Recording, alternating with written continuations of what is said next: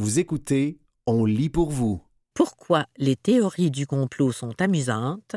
Entretien avec Charles Blattberg.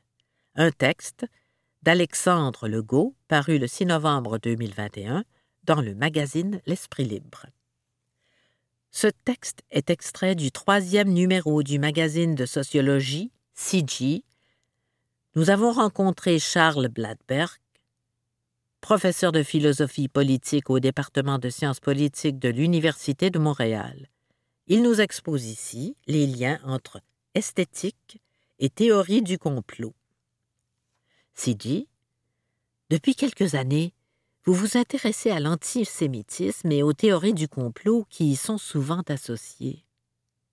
Dans un article paru en 2021, vous affirmez que les théories du complot sont amusantes. Pouvez-vous expliquer votre point de vue à nos lectrices et lecteurs? Charles Blattberg. Oui, avec plaisir. Il me semble utile d'aborder les théories du complot en parlant de jeu. Il est assez évident que, lorsque nous jouons, nous devons respecter certaines règles. Si nous nous demandons pourquoi nous les respectons, la réponse est toujours juste comme ça. Il n'y a pas d'autre raison qui le justifie, mis à part que c'est comme ça qu'on joue. C'est parce qu'un jeu est comme un monde fermé sur soi dans lequel les règles sont suivies pour elles-mêmes. C'est ici que je fais le parallèle avec les théories du complot. Même s'il existe souvent des fins extérieures à celles-ci, on peut penser à des stratégies psychologiques ou des objectifs politiques, je dirais que, d'emblée, les personnes qui les inventent ou qui y adhèrent sont là pour les mêmes raisons que les joueurs ou les joueuses, d'abord et avant tout pour s'amuser. Voilà ce qui me semble peu reconnu qu'il est très amusant de formuler ou d'adhérer à une théorie du complot de la même manière qu'inventer ou jouer à un jeu de casse-tête. CG, dans vos recherches, vous proposez une compréhension fondamentale des théories du complot à partir de leur métaphysique. Charles Blattberg, mon approche de l'étude des théories du complot met avant tout l'accent sur l'ontologie, une branche de la métaphysique qui s'intéresse à ce qui est. Avant d'aller plus loin, il est important de distinguer trois dimensions de l'ontologie qui nous seront utiles pour comprendre la suite. Il y a d'abord l'esthétique, qui est le domaine dans lequel se situent, comme c'est le cas avec le jeu, les fins intrinsèques qui sont agréables à réaliser. Ensuite, le naturel, il regroupe les entités qui existent en soi, y compris la part instinctive des êtres vivants qui visent la survie. Enfin, il y a le pratique, qui se rapporte à nos intérêts pour pouvoir bien vivre. Si dans les dimensions du naturel et du pratique, nous retrouvons souvent des fins de type fonctionnaliste, l'esthétique renvoie plutôt à des motivations désintéressées. C'est donc dans cette sphère que je situe les théories du complot. Siji, comment pouvons-nous définir les théories du complot du point de vue de la métaphysique? Charles Blattberg, on peut concevoir les phénomènes esthétiques comme à la fois atomistes et monistes, et c'est justement le cas, je crois, avec les théories du complot. Je m'explique. On peut imaginer la dimension esthétique comme une sphère fermée, dont le tout est indépendant et détaché du reste de l'existence. On dira donc qu'il s'agit d'un tout atomiste. Il y a aussi, à l'intérieur, une grande cohésion entre toutes ces parties. C'est la raison pour laquelle la plupart des phénomènes esthétiques peuvent être considérés comme monistes. Le monisme étant défini comme un système dont les éléments peuvent être réduits à une seule chose, une unité. Il s'agit de différences très importantes par rapport aux pratiques et au naturel. Contrairement à la sphère fermée de l'esthétique, ces deux domaines n'ont pas de frontières nettes avec le reste de l'existence. Si on voulait tracer une ligne de démarcation autour d'eux, elle serait pointillée ou floue. le pratique et le naturel sont aussi davantage marqués par la fragmentation que l'unicité. Vous écoutez Pourquoi les théories du complot sont amusantes, entretien avec Charles Bladberg, un texte d'Alexandre Legault paru le 6 novembre 2021 dans le magazine L'Esprit libre. dit ce qui veut dire qu'on peut définir une théorie du complot comme fermée sur elle-même et à l'intérieur de laquelle tout est connecté. Charles Blattberg, tout à fait. Beaucoup de chercheuses et de chercheurs parlent du fait que ces théories sont auto-obturantes, self-sealing, donc étanches, ce qui explique pourquoi il est souvent très difficile, voire impossible, de démontrer aux adeptes qu'elles sont fausses. La théorie fonctionne toujours parce qu'il est impossible de la remettre en cause en invoquant des données extérieures. L'auteur ou l'autrice se retrouve donc bien protégé à l'intérieur. Ces gens aiment montrer comment tout ce qui les intéresse est connecté, comment il n'existe pas de fissures dans leur théorie, donc comment toutes ces choses sont liées les unes aux autres d'une façon systématique. CG, on comprend que l'adhésion aux théories du complot n'est pas qu'une affaire de manque d'éducation ou d'intelligence. Vous mentionnez d'ailleurs dans votre article que beaucoup d'intellectuels ont participé à la production de la propagande antisémite en Allemagne nazie. Qui est plus susceptible d'y adhérer? Charles Blattberg, disons que les personnes qui sont attirées par la complexité, qui aiment trouver des solutions au casse-tête, sont aussi souvent attirés par les théories du complot. Malheureusement, nous aussi, les intellectuels, en faisant trop souvent partie. On dirait qu'il s'agit d'un risque professionnel. C'est une tendance, une tentation. C'est peut-être aussi la raison pour laquelle, en philosophie, l'élaboration des théories est à la base de la tradition dominante. En revanche, les philosophes qui suivent une tradition plus pratique, en visant la compréhension par l'interprétation plutôt que la théorie, ont peut-être plus d'humilité intellectuelle. Elles et ils reconnaissent que, la plupart du temps, ce qui est devant nous n'est pas un casse-tête à résoudre, mais plutôt un phénomène difficile à saisir. C'est toujours un défi en soi, puisqu'il n'y a pas de solution parfaite. dit on sait que les théories du complot sous-tendent une vision paranoïaque du monde. Cela n'entrerait pas un peu en contradiction avec l'affirmation selon laquelle elles sont amusantes? Charles Blattberg. Voilà une excellente question.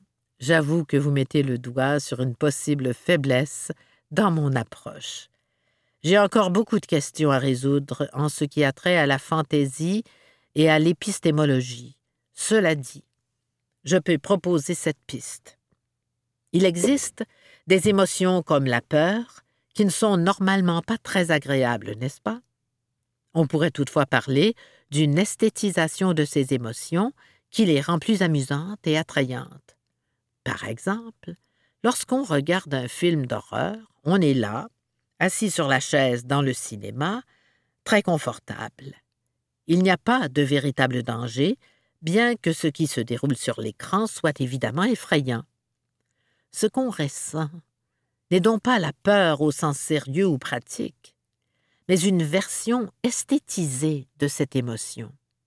De cette façon, la peur et sa cousine, la paranoïa, peuvent devenir attrayantes, esthétiquement parlant. Elles sont agréables. Bien sûr, il faut pourtant reconnaître que nous avons parfois de bonnes raisons d'être paranoïaques, tout comme il existe de vrais complots dans la réalité. Cela dit, les théories du complot sont le plus souvent des produits de la fantaisie, et je dirais que, dans un tel cas, la paranoïa sera ressentie comme une forme de jouissance.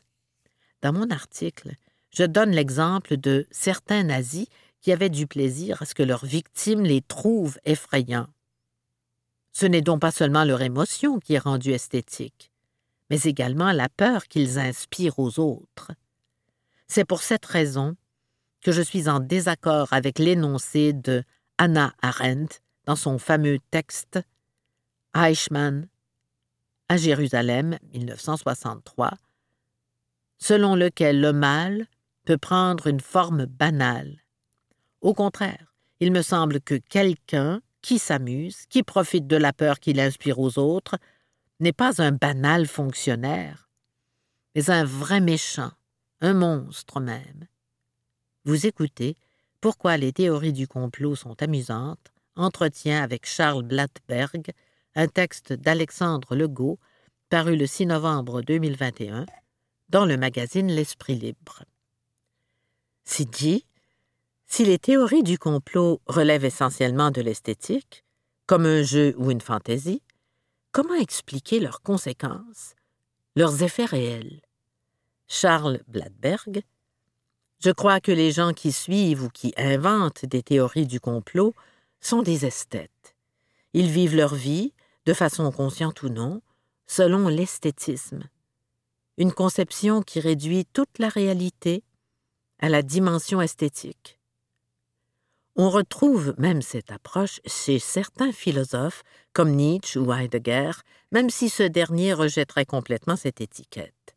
Évidemment, probablement comme vous aussi, je rejette l'esthétisme parce que je fais la distinction entre l'esthétique, le naturel et le pratique. Pour revenir à votre question, les esthètes ne feront pas la distinction entre le plaisir que procure le jeu, par exemple, et toutes les autres activités pratiques et naturelles de la vie. Et c'est justement parce que ces gens veulent juste s'amuser qu'ils sont si dangereux. S'ils croient que la vie est comme un jeu ou une pièce de théâtre, pour citer Shakespeare, All the world's a stage, and all the men and women merely players, tout le monde est un théâtre, et tous les hommes et les femmes ne sont que des joueurs, alors il leur sera difficile de prendre le monde au sérieux, ou même d'être sensible à la souffrance des autres. C'est dit. Pourtant, lorsqu'on observe les gens qui adhèrent à des théories du complot, on remarque tout de suite qu'ils veulent être pris au sérieux, qu'on reconnaisse leurs convictions. Certains parlent même d'une quête de vérité. Ne seraient-ils pas en désaccord avec la comparaison de leurs théories à ces jeux? Charles Bladberg. Veulent-ils être pris au sérieux? Je dirais oui et non. Comme je l'ai suggéré, les esthètes ne sont pas du genre à être sensibles à la distinction entre le sérieux, ce qui est pratique ou naturel, et le non sérieux. Je crois qu'ils et elles veulent surtout être reconnus pour un autre mode de l'esthétique, celui du spectacle. Après tout, ils et elles veulent être acclamés pour avoir trouvé la solution à un puzzle important. Un scientifique sérieux ou une scientifique sérieuse, au contraire, est quelqu'un dont le travail est motivé par des fins pratiques, même si ce n'est qu'indirectement, donc qui peut potentiellement contribuer au bien-être général. C'est ça, prendre au sérieux ses idées. Oui, les personnes qui inventent des théories du complot veulent qu'on soit d'accord avec elles, qu'on reconnaisse qu'elles ont trouvé la solution à un problème complexe. Mais je ne dirais pas que ce sont des gens sérieux au sens strict. C'est dit, vous apportez une nuance intéressante dans votre article. Vous dites que ces gens ne croient pas à leur théorie, mais y croient, entre guillemets. Qu'entendez-vous par là? Charles Bladberg. Encore une fois, vous mettez le doigt sur un aspect de la question qu'il me reste à approfondir. Cet aspect est plus épistémiologique qu'ontologique. Quelle est la signification de ces guillemets? Je pense qu'il représente justement une façon d'indiquer que l'on parle de quelque chose qui est esthétique et non pas naturel ou pratique. D'ailleurs, il est fascinant d'observer comment les enfants reconnaissent facilement cette distinction. Je me souviens de la première fois lorsque mon fils de quatre ans a dit Non, papa, je ne veux pas dire ça, je veux dire ça. Geste des doigts pour signifier les guillemets. Je me suis même demandé comment il avait appris à faire ça, sans être au courant de toute la philosophie derrière. Rire. Mais sérieusement, j'ai beaucoup appris sur l'esthétique en échangeant avec mes enfants, puisque les enfants sont, Dieu les bénisse, des esthètes. Quand ils ne dorment pas, ils suivent presque toujours les principaux modes de l'esthétique, jouer pour s'amuser, s'adonner à la fantaisie, faire des spectacles et savourer la beauté.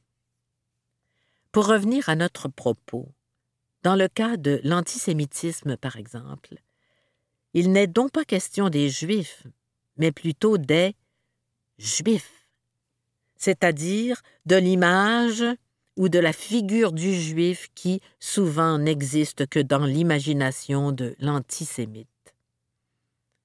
Ce n'est pas par hasard si l'antisémitisme se répand souvent dans des pays où il n'y a pas de population juive considérable.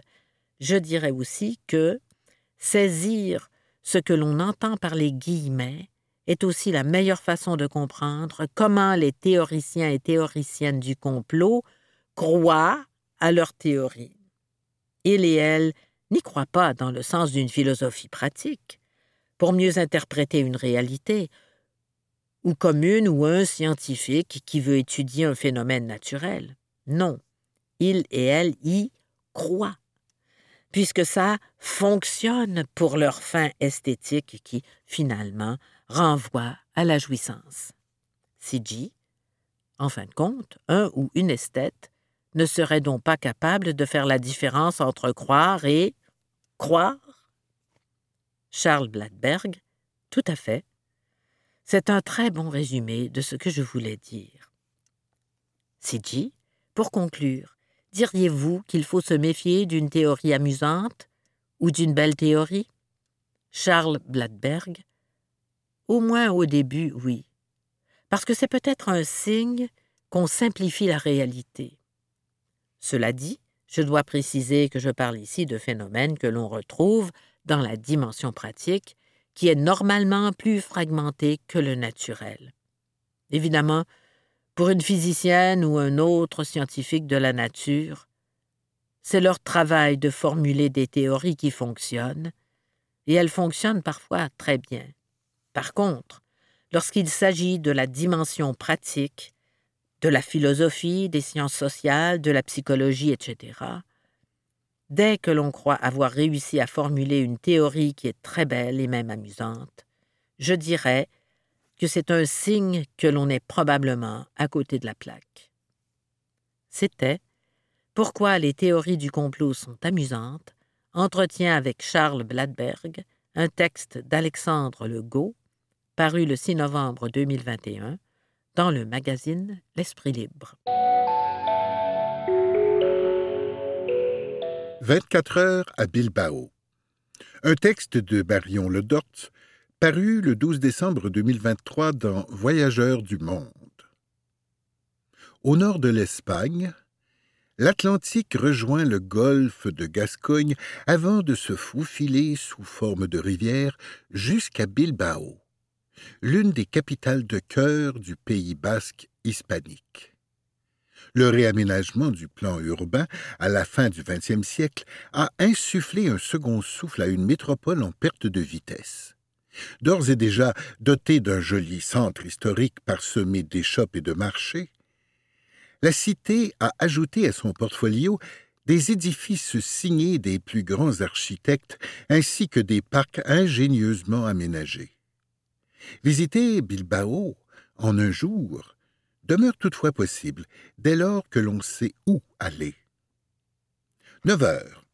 Café avec vue. Parce que l'évidence serait de savourer le petit déjeuner dans les ruelles pavées de la vieille ville, prenez déjà le contre-pied du séjour en commandant votre café para alvar à emporter. L'élixir fumant à la main, direction le funiculaire Arxanda. En trois minutes seulement, les petits wagons rouges rejoignent le sommet du mont éponyme d'ici. La vue sur Bilbao et ses alentours est imprenable, l'occasion de jauger votre terrain de jeu de la journée. Dix heures. Virez au marché. De retour au niveau de la mer, ou plutôt de la rive, empruntez la jolie allée piétonne qui borde les eaux du fleuve Nervion. Soudain, un imposant bâtiment art déco se détache, le Mercado de la Ribera. Si l'histoire du marché remonte au XIVe siècle, ce n'est qu'en 1929 que l'architecte Pedro Espizoa lui confère son esthétisme actuel. Angle cassé, immense baie vitrée, répertoire géométrique et floral. Avec dix mille mètres carrés d'étal, il constitue l'un des plus grands marchés couverts d'Europe. Entre couleurs chatoyantes, douces odeurs de produits locaux et ferveur ambiante, l'expérience de shopping y est tout à fait singulière.